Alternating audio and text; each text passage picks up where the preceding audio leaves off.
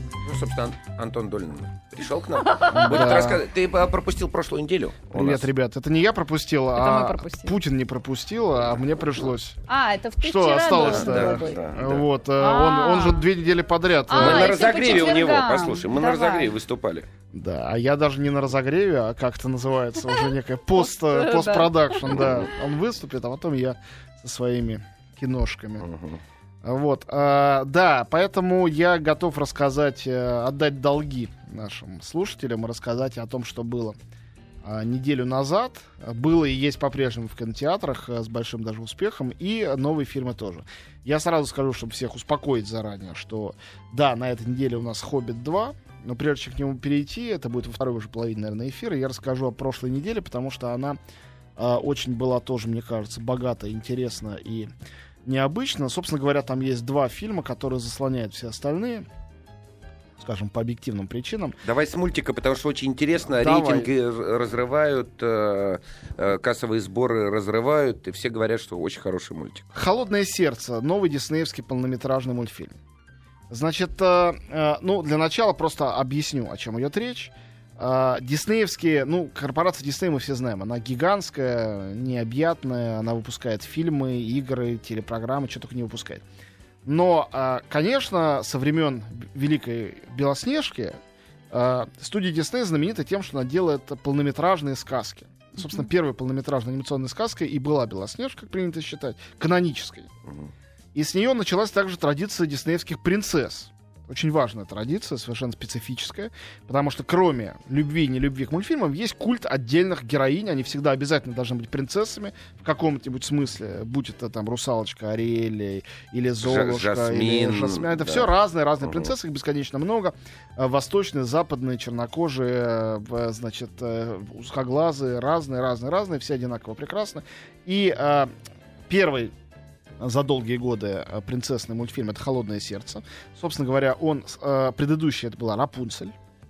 И «Холодное сердце» — это второй после «Рапунцель» принцессный мультфильм полнометражный, который сделан э, анимационным подразделением Дисней под руководством Джона Лассетера руководителя Пиксара, человека парадоксального мышления, вообще я считаю гения, то есть человека абсолютно а, ну, сильно превосходящего вот это вот традиционно консервативное руководство студии Дисней. А напомню, что под его руководством было сделано, какие мультфильмы? Но а, в его студии Pixar были сделаны все мультфильмы. Э, Трилогия «История игрушек», э, «Вверх», «Рататуй», «Валли» — это все Лассетер. Как продюсер. Мгм. Что, кое-что из этого как режиссер. Мгм. Вот. А, э, ну, «Тачки» он срежиссировал, в частности. А э, «Рапунцель» и «Холодное сердце» — это его продюсерские проекты. То есть, э, что я имею в виду? Я имею в виду, что, с одной стороны, это диснеевская большая сказка, с другой стороны, это, конечно, э, проекты оба в большой степени новые для Диснея, даже, можно, наверное, сказать слово авангардные, что э, Дисней не решался очень долгое время перейти к компьютерной э, э, 3D-анимации и перешел вот вместе с Рапунцель. Сейчас в «Холодном сердце» это еще больше ощущается. Раньше считалось, что мультфильмы про принцесс должны быть разноцветными и нарисованными, обязательно плоскими. Но потом от этого отказались, потому что какой-то произошел апгрейд, какая-то смена всего. Вот это большое предисловие. Теперь я перехожу, собственно говоря, к мультфильму. Что такое «Холодное сердце»? Это а, очень сильно переосмысленная, почти ничего от нее не осталось в первоисточниках, «Снежная королева».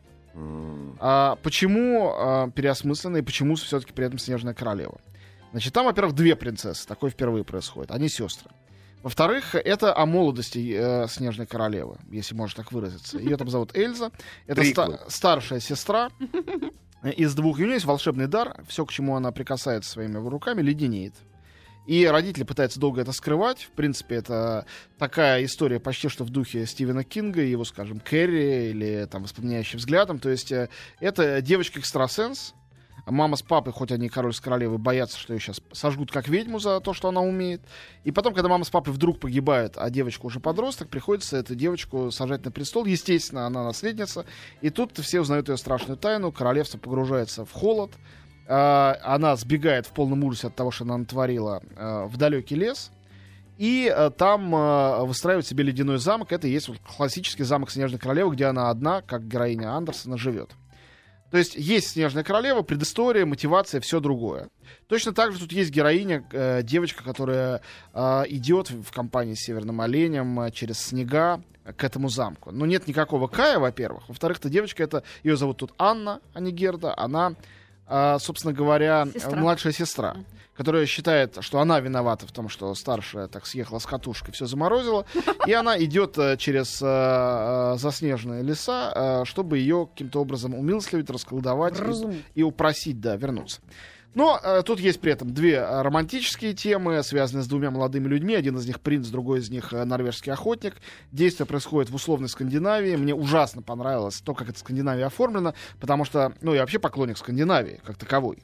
А, Там очень много ее атрибутов, от троллей до, а, собственно говоря, одежды. То есть есть какие-то мелочи такие, чисто скандинавские. А, Вот. И э, мне очень понравилось, что антураж а, такой андерсоновской, скажем, Дании условно, или там, Мгм. Швеции, или чего угодно. А, то есть э, костюмы начала или середины 19 века, такие стилизованные коньки, все такое. Все это э, соседствует с э, дремучим язычеством. То есть у них там руническое письмо, когда погибает король с королевой, им ставят вместо крестов такие два камня здоровенных, э, тролли, повторяю, живут рядом с людьми. То есть это языческий дохристианский мир.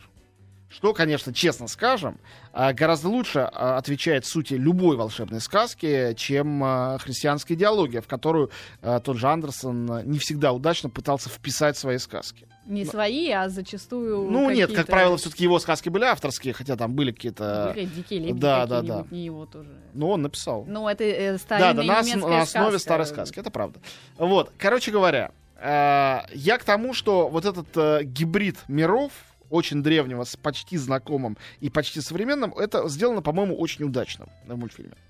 А, Там здорово придуманы, как всегда в диснеевских полнометражных мультфильмах, герои-спутники, да, второстепенные. Смешные. Э, Я уже сказал про оленя, а, но, конечно, воплощение всего это самого при- приятного, это снеговик, который мечтает, а, живой снеговик мечтает, чтобы поскорее наступило лето. Снеговик, мечтающий о лете, чтобы он, наконец, мог загорать, купаться. Он никогда не знал лета, он не знает, что его ждет.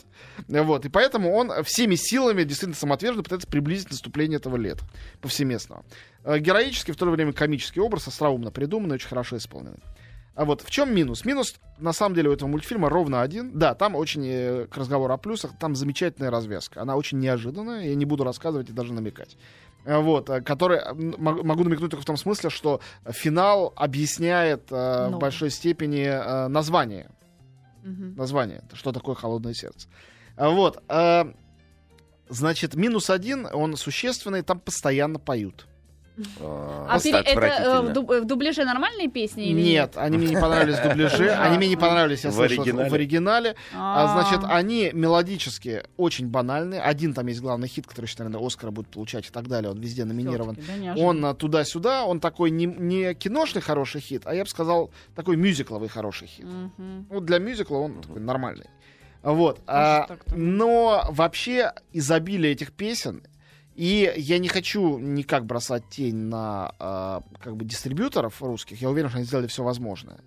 Но а, в половине песен еще неразборчивый текст. Пойди пойми, что они там поют. Ты знаешь, вот бы, э, что м- мой наш семейный с детьми абсолютный кумир в плане действительно и перевода, и оригинала, это «Принцесса и лягушка», совершенно абсолютно музыкальный мульт с Ну, гениальнейшим та- там российским всё- дубляжом. Там все замешано было на джазе э, Да, потрясающе. Ну, это, и, и, и, кстати, Рапунцель тоже э, очень неплохие А песни. мне вот как раз Рапунцель не мне понравился. она- в том, это- Я это люблю не- Рапунцеля, к песням у меня там есть претензии, а здесь у меня сильные претензии к песням. А, а, после таких сверхшедевров, как песни и мелодии там Белоснежки или Пиноккио, но, извините, я не могу не Или сравнивать. «Красавица и чудовище». Да, а, в некоторых э, диснеевских классических мультфильмах музыка, она действительно на века. «Король лев».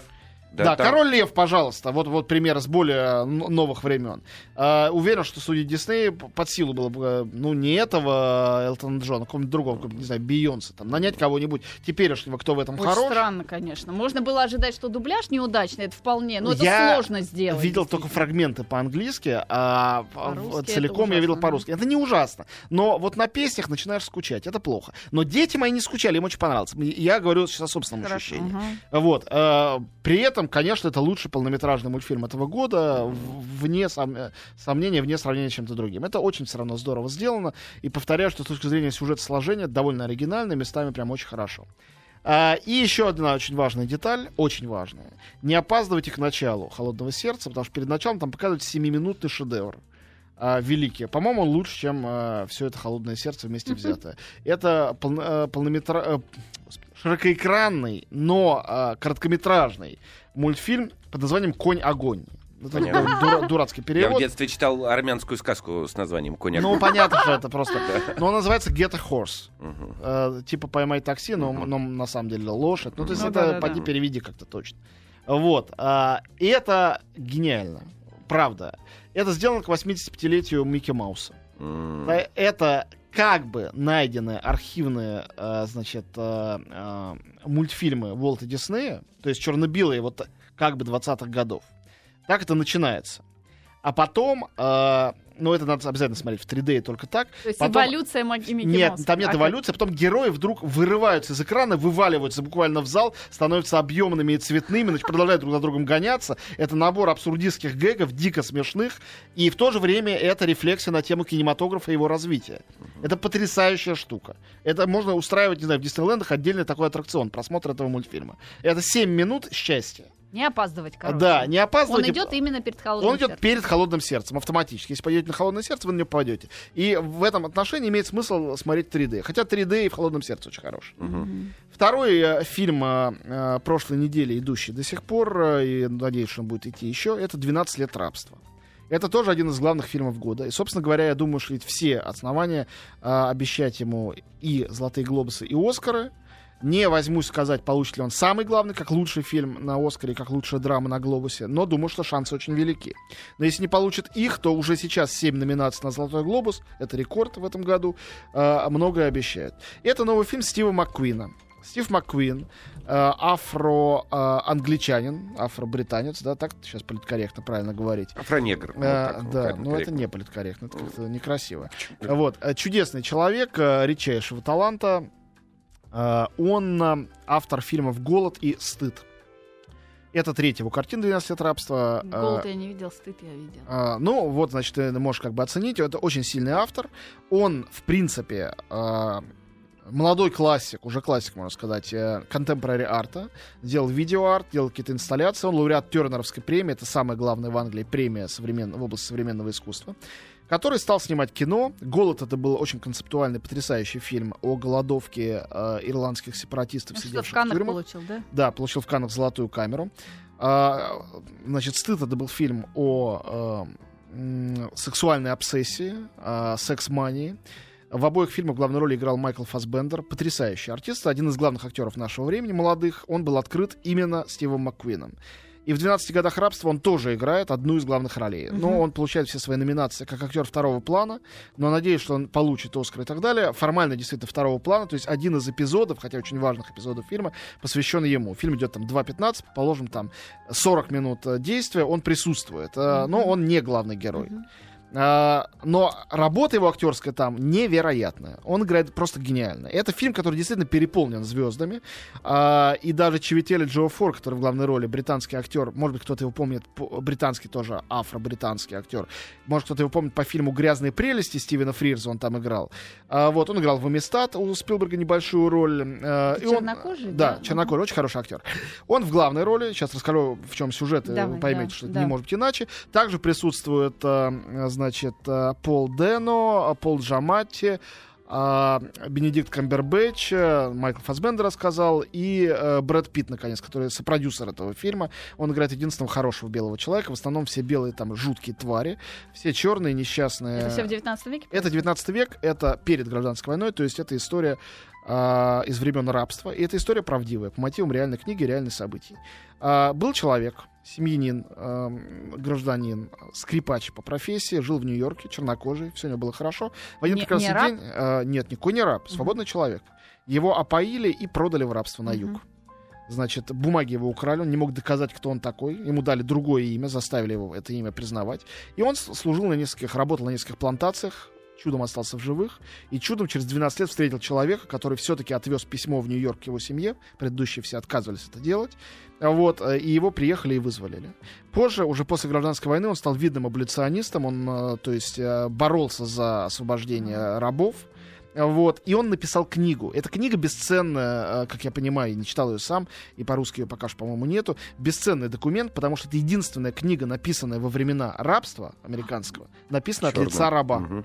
С его точки зрения. Не с точки зрения даже самых сердобольных борцов белых, Мгм. а с точки зрения человека, который свободного человека, но чернокожего, который 12 лет пробыл рабом. И там все рассказано как есть. А как оно было, это, можете мне поверить, как человеку, смотревшему фильм, э, это очень страшно. Фильм сделан, как и «Голод», и «Стыд», абсолютно бескомпромиссно. То есть модель того, что рабство — это ужасно, а черные несчастные, а белые все, даже самые из них добродушные, э, цитирующие Библию наизусть, все они сволочи. Это все понятно. Это все довольно плоско, прямолинейно, хотя для Оскара очень пригодно. А как вот ты говоришь, так же, как голод и стыд, а там, по моим ощущениям, вот тот же стыд, это такой немного отстранен, автор Да, так немного тут тоже это отстранен, есть. И, и никаких эмоциональных таких вот диких Понимаешь, в чем всплесков дело? С одной стороны, да. С другой стороны, когда некоторые вещи, ну там, не знаю, Освенцим, а, ты видишь их показаны как бы документально, это гораздо сильнее действует, чем если Нет, там нет, какие-то э, как голливудские... метод, несомненно, вот да. тут это действует Будут очень сильно. да. Ну, конечно, никуда не деть то, что он а, а, современный художник Маккуин. Точно так же, как в фильме «Голод», там был момент, когда, отказывавшись в знак протеста, а, ирландцы, сидящие в тюрьме, они требовали, чтобы их признали политически, политзаключенными. А, а власти, конечно, не хотели их признать таковыми. Они не мылись и своими экскрементами мазали стену. И вот там есть кадры, где эти стены, измазанные экскрементом, выглядят как современное искусство. А, режиссер ничего не может с собой поделать. Это его природа. Так и здесь. Есть жуткая сцена бичевания черной рабыни, и она показана, потом ее спина вся в рубцах. Очень страшное зрелище. Но это показано как некий объект современного искусства. Это я говорю не в минус и не в плюс, а просто констатирую факт. Там есть сцены невероятной красоты, э, пейзаж неподвижный, белый хлопок, синее небо и чуть-чуть возвышающиеся черные головки рабов, которые там как муравьи снуют, что-то там собирая. За что их потом будут э, избивать, мучить и так далее. В общем, это... ну, мощное зрелище. Если вы человек, способный сопереживать в кино, Можно а, я не очень приличный вопрос задам? А долгий фильм? э, 2.45. 2.10, типа, он длится, А, что-то такое. Долгий. Нет, ну он, он трудный, э, но он такой нужный. И э, во всех отношениях. И полезный для нашей Идет страны сейчас в том числе. кинотеатрах, да? Он сейчас идет в 12 лет кинотеатр. рабства. 12 лет рабства. Так, Думаю, что получит продолжим Оскар. а, с Антоном уже сразу после, После новостей. Ну, теперь про эту неделю, да? Э, да, ну я еще раз скажу, да, «Холодное сердце» 12 лет рабства. Важное в 12 годах рабства для тех, кого, у кого есть этот азарт и кому интересен вообще вот этот аспект, э, то, что это фильм, который действительно в американской премиальной гонке, похоже, он там э, в самых первых Оскар, рядах. да? А Вот, но Оскара еще нет даже номинации, ведь, да, ну, мы то есть можно знаем. же предполагать. Ну, Я думаю, что, ну, то есть он точно там будет фигурировать, и думаю, что он наверняка что-то получит. Или он ничего не получит, но получит очень много номинаций. Мгм. Но вообще высока вероятность, что он получит просто лучший фильм. Потому что в этом году я не вижу э, таких серьезных конкурентов. Э, Я думаю, что очень важно для э, американцев, э, кроме всего прочего, то, что это фильм, сделанный европейским режиссером, А он кто? Англичанин? он англичанин, А. и при этом чернокожим. То есть а, это... а Фассбендер тоже Англичанин, конечно. И Камбербич тоже. Камбербэтч англичанин. Ну, своих А. берет, конечно, но... А а, как тогда? А, ну он в Голливуде просто снял. Он снимал не в Голливуде, а в Америке. А, в, в а Америке как- там как тогда поля, этот плантации. фильм может быть э, номинирован на Оскар? Или... Да перестань, никаких нет проблем. Надо, чтобы был Да? по-английски. А, А король говорит, он вообще полностью английский. Там вообще Мгм. ничего американского нету. Ни, ни одной. ну, это фу-фу, нет, да, не будем. Так, ну это другой вопрос. Он получил Оскар, все тем не менее. Ну, это не понравился «Король говорит»? Да какая-то какая телевизионная постановка. Я не, тоже я не люблю. этот фильм. Вот, нет, ну 12 лет рабства уж точно гораздо более художественная вещь, более серьезная. А, никакого сравнения. И там вот немножко, ну не, не немножко, а даже изрядно смущает а, абсолютная прямолинейность а, всего, ну, посыла. То есть она такая об- образцово-показательная. Додумывать ничего не надо, Да. все показали. То есть, условно говоря, это третий фильм за год, посвященный этой теме. Да, сначала был э, Линкольн э, Стивена Спилберга, потом был Джанго освобожденный э, Квентин Тарантино, и вот сейчас 12 лет рабства. Те фильмы были гораздо более сложные, двойственные. То есть э, Линкольн, если вы помните, ну там он занудноватый и так далее, но в нем есть э, э, очень интересный политический аспект всего этого освобождения рабов. Вот не, не такой, э, э, да, Радужный, па- да? па- пафосно Ага. прям- прямолинейный, типа вот э, свобода, далее. Там объясняется, как это воздействует вообще на страну, на экономику, на политику. Вот. А фильм «Джанго освобожденный» тоже, э, ну, довольно необычным образом переосмыслял, я бы сказал, всю эту тему. А здесь все, наоборот, такая хижина дяди Тома. Но э, хижина такая крепкая она стоит, ее не, не сдует никто своим дуновением. Вот. э, значит, переходим к этой неделе. Так, это то, что уже сейчас идет. Да, то, что вышло вчера на экраны, идет вовсю. Ну, начать с э, всяких мелочей или начать с главного и большого? Хоббита давай. Хоббит, пустошь Смауга. Вторая А. часть. Значит, э, ну, я сразу должен э, всех предупредить, э, поскольку для многих это почему-то является каким-то шоком, то, что я очень высоко ценю проект «Хоббит». Мне кажется, что это замечательный, высокохудожественный проект. Я совершенно не склонен считать, что это просто какая-то голливудская очередная шняга, сделанная для выкачивания денег. Выкачивание денег является, конечно, органической очень важной частью этого аттракциона, потому что он стоит гигантских денег, и для того, чтобы э, все они могли выжить, а не пойти по миру, им необходимо собрать очень много денег. Но лучше, чем «Властелин колец», да? Вот и первая На мой часть. взгляд, да. На мой взгляд, «Хоббит» лучше, чем «Властелин колец», хотя американские критики думают иначе. И зрители тоже идут менее охотно, но не сильно менее охотно. На самом деле цифры там сопоставимые. Они чуть меньше, но сопоставимые. Объясню, почему мне кажется, что «Хоббит» интереснее, чем «Властелин колец». Так. А, мне кажется, что «Властелин колец» это был действительно случай голливудской, очень тщательной э, и здорово сделанной экранизации великой книги. Они взяли великую книгу.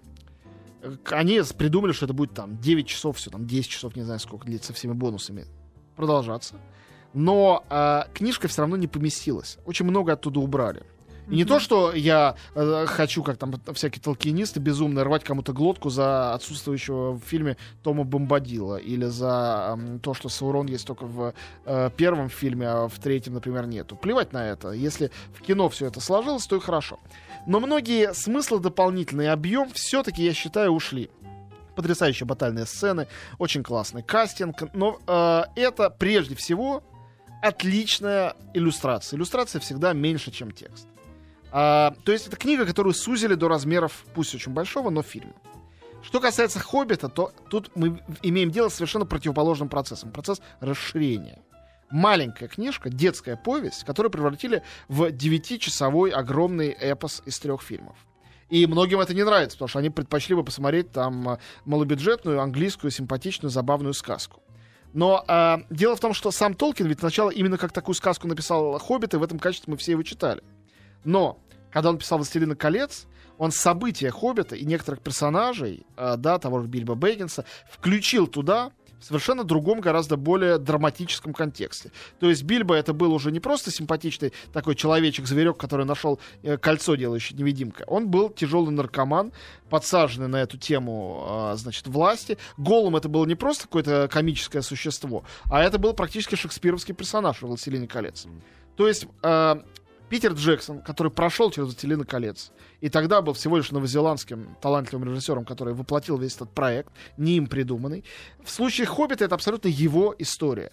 Он взглянул уже с точки зрения, а, ну, погруженного в эту мифологию человека на «Хоббита». Практически создатели, да. И он его за счет э, «Властелина колец», за счет черновиков каких-то и так далее, расширил во всех смыслах, не только в смысле продолжительности или сюжета, или персонажей, до размеров масштабного, мощного эпоса. Такого грозного, мрачного, но не потерявшего свою гротескность, свой юмор, на этом я настаиваю. Все это в фильме тоже есть. Больше, чем в «Властелине колец». Юмора в «Хоббите» больше.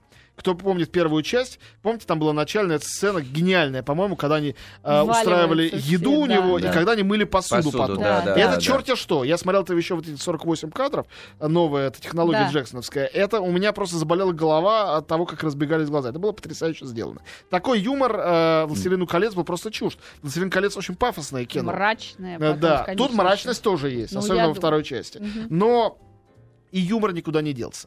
Поэтому, ну и моя жена Наташа, не буду себе это присваивать, по-моему, прекрасно совершенно сформулировала пару дней назад, чем «Хоббит» может быть ближе. «Властелин колец. История о судьбах мира» а «Хоббит» о судьбе человека. Мгм. И это более интимная чело- история. Это история о внутренней трансформации, о преображении. Слушай, ну для меня э, это все-таки «Властелин колец» все то же самое. Главный герой там тоже абсолютно... Там очень много героев, там есть огромные темы. И... Так же самое, как маленький человек становится избранным. И это как он- правда, но а, нет, тут он, во-первых, не становится избранным, он просто преображается внутренне, приходит к какому-то подвигу. Он не становится другим, потому что а, «Властелин колец» — это почти что восхождение к некой святости. Мне нравится «Властелин колец», не нужно его передо мной защищать. Замечательные фильмы, великая книжка. Но «Хоббит» мне а, интереснее, вот так скажу. Мне он Мгм. интереснее.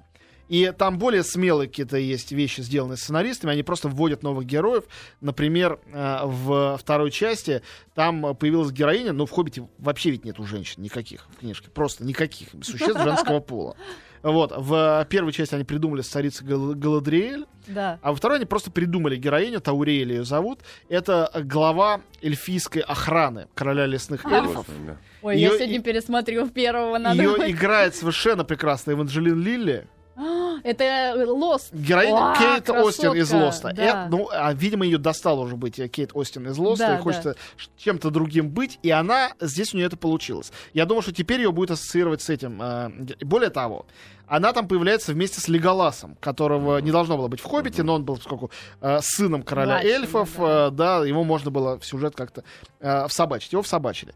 Вот. Но э, самое гениальное, ну, правда, это спойлер, уж простите меня, самое гениальное, что придумал тут Джексон, э, он устроил там любовный треугольник. Уж в «Хоббите» вообще никаких эротических не было коннотаций никогда. То есть э, Леголас там влюблен в эту Тауриэль, а она прекрасно стреляет из лука, скачет по ветвям и так далее. А она влюблена в гнома. Ей понравился гном. И это такое невероятное... Одного из в- этих да, 12, да? В духе, а он бежит же, гноми же А, ну бегут от эльфов. царя в этого? Нет, я не буду Эх, да рассказывать, что кого как. так про... Не-не-не, там не только царь хорош собой, Ах, там я многие царя. А ты Да нравится, ты да? что вообще? Слушай, я с этим Ричардом Эрмитейджем общался сейчас в Берлине.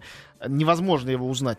Можно под его положить на пол и с увеличительным стеклом по нему ползти. Это, Это другой он, человек. да? у него Другие Ну, черты лица. Образ этот гноми просто Во-первых, он, во-первых, он высокий, он Ну, двухметровый. слава Во-втор- богу. Во-вторых, у него другой нос, другой лоб, другой подбородок, тихий нежный голос. Это просто другое существо. Фантастика. Как они его преобразили? Или он Класс. актер гениальный, или там гениальные гримеры, я не знаю. Ну-ка. Вот. В общем, короче, э, я хочу сказать, что э, вот с этой Тауриэль э, фильм объё- э, обрел очень интересный объем. И то, что сделано там с Биорном, тоже очень здорово. А, Биорн, я напомню, это оборотень, э, человек-медведь, которого встречают гномы. То есть персонаж там сделан очень загадочный, в нем нет никакого такого обаяния, как книжка, он, наоборот, скорее пугающий. Вот, но очень классно придумано и сделано, и оформлено. Потом, ну, Джексон, конечно, многих это раздражает, говорят, что это как компьютерная игра, но вот мне очень нравится то, что сцены, которые описаны в двух-трех абзацах в книжке, здесь у него превращаются, некоторые из них, в потрясающий супер-аттракцион. Он не зацикливается на этих супер-аттракционах, но несколько в фильме есть. Один из них — это «Битва с пауками». А, потрясающе, довольно страшно. Кто страдает ар- арахнофобией, примерно на 40 минуте э, выходите покурить минут на Слушай, ну 15. та, та финальная сцена, извини, что перебью, которая зак- заканчивается первая часть, она совершенно, там тоже битва с орками. Да, да, да, Она, она просто выносящая мозг. Вот. Страшно, Тут да? в огне, да, там... Тут есть такая же битва по впечат- э, впечатлению, которое она производит с э, этими самыми, с пауками. Тут есть сцена побега на бочках потрясающая. В книжке они просто тайно бегут в бочке, спрятавшись, э, от эльфов. А в фильме э, эльфы это замечают. Эльфы начинают их преследовать, но в эту секунду на эльфийский замок нападают еще и орки. И это битва на троих. Ах. Бьются орки, эльфы и гномы, которые при этом еще и плывут в бочках. Но продолжают пытаться кого-то рубить на ходу. В общем, как это сделано, как это снималось, Мартин Фриман мне сказал, что это было самое тяжкое. Что, потому что его герой по сюжету Ага. не в бочке сидит, а он прицепляется к бочке. Что Это кто, кто? э, Мартин Фримен, так, э, это а, ну это Хоббит, Хоббит, да, поняла. Да, да, да, вот, то есть, э, говорит, ну, вы просто не, знаете, каков он, но он явно человек э, далекий от подобных вещей. Говорит, это вот единственное было в моей жизни, что каждое утро, поскольку много дней это снимали, перед тем, как пойти на площадку, я крестился, молился, смотрел на Бога и говорил, давай, ты присматривай за мной. Говорит, потому что, говорит, очень было жутко. Вот. И, наконец, сцена с драконом. Тут есть огромный поединок гномов с драконом, погоня их друг за другом внутри э, горы Мгм, одинокой. Это тоже сделано невероятно. Дракона озвучивал э, Бенедикт Камбербэтч. Ну и, друзья, э, у кого есть в их городе такое счастье, как э, версия с субтитрами, вы на нее, конечно, идите, чтобы послушать, как он это делает, но и учтите, что версии с субтитрами все 2D. То есть выбираете, или вы смотрите Я с 3D, удовольствием смотрю 2D. Это а, 3D, вот. это Ну, окей, нет. э, нет, ну 3D там очень художественно. Я про- особенно... просто для людей в очках. В очках, да, Послушайте, очки, это очки. настоящее Окей. мучение сидеть Ну, в так 3D. Вот В двух э, очках. В, Москве, в. Москве у нас в кинотеатре э, Формула Кино Сити, я знаю, есть э, как минимум там 2D э, с субтитрами. Э, Ну, тем более, что у всех гномов там, это ведь постарался Питер Джексон, большей части они все англичане. Из разных областей. Они говорят с разными английскими акцентами, все, все гномы. Я, поскольку обе серии смотрел по-английски, это очень прикольно. Конечно, это в дубляже невозможно передать. У нас что, грузинский акцент пытаться имитировать, всегда звучит пошло и неуместно.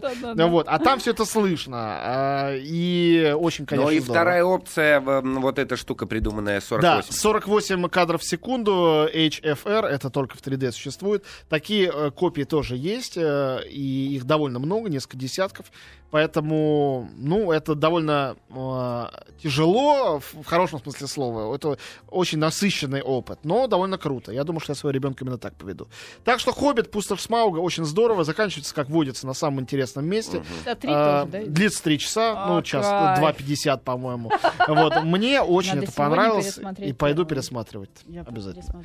Вот, ну, э, конечно, он заслоняет остальные все релизы этой недели, но выходит, тем не менее, несколько любопытных фильмов. А Э, третья часть э, выходит в следующем году. Третья часть будет ровно через год, э, я уже жду не дождусь. Помню, что Марк, мой сын, когда мы смотрели первый, он сказал, так, когда следующий? Я говорю, через год. Он говорит, а Говорит, как же? Ну, вот так говорю. Придется, значит, Ну, давай, у нас будет еще несколько минут сразу после рекламы. Так, ну давай еще пару слов о тех релизах, э, которые Значит, сегодня. Помимо еще три фильма на этой неделе выходят, которые стоит посмотреть. Один из них, единственный фильм чисто для взрослых, это «Замок в Италии». Фильм из э, конкурса Канского фестиваля. Режиссер, и она же исполнительница главной роли, Валерия Бруни Тедески. Э, значит, сестра Карлы Бруни, очень известная, хорошая актриса. Э, И у нее роман с Луи Гарелем, который сильно ее моложе, тоже красавец актер прекрасный. И об этом романе отчасти говорит этот фильм. Он э, временами автобиографический. Это такая э, немножко комедийная мелодрама э, про аристократическое современное семейство, у которых есть замок в Италии и оригинал Брейгеля, но с деньгами проблемы, и надо все это как-то продать, как кому не очень понятно. Вот. э, об этом рассказывается. Это такая европейская драма, очень культурная. Э, Финал показывает, что это, конечно же, э, такой, э, такая версия, их своеобразная современная версия «Вишневого сада». Вот, поэтому для тех, кому имена мной названы, что-то говорят, кто любит европейское кино современное, я думаю, «Замок в Италии» будет э, приятным вре- времяпрепровождением. Это не фильм, который способен как-то изменить вашу жизнь, но думаю, что многих он тронет. Вот, и два фильма тоже семейного э, просмотра. Конечно, с «Хоббитом» им не тягаться, но я за всегда какую-то альтернативу, пусть она будет. А Первый из них — это прогулки с динозаврами в 3D. Мгм. Это, э, если бы не 3D, это точно был бы телевизионный фильм.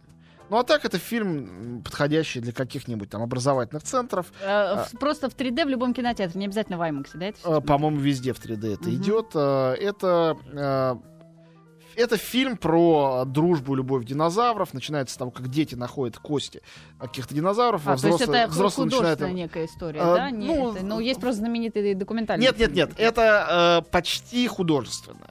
То есть там есть внутренние монологи динозавров, которые друг друга любят, сражаются с злодеями, но при этом на экране они только рычат, как и полагается, но их мысли мы слышим. То есть Мгм. это э, кино на стыке э, документальным и художественным, конечно, но все равно художественно. Динозавры нарисованы с очередной новой э, степенью реализма, которая, конечно, э, заставляет снять шляпу перед этими людьми, которые все эти проекты делают. И это хороший образовательный проект. Э, Конечно, с точки зрения искусства ничего там выдающегося нету.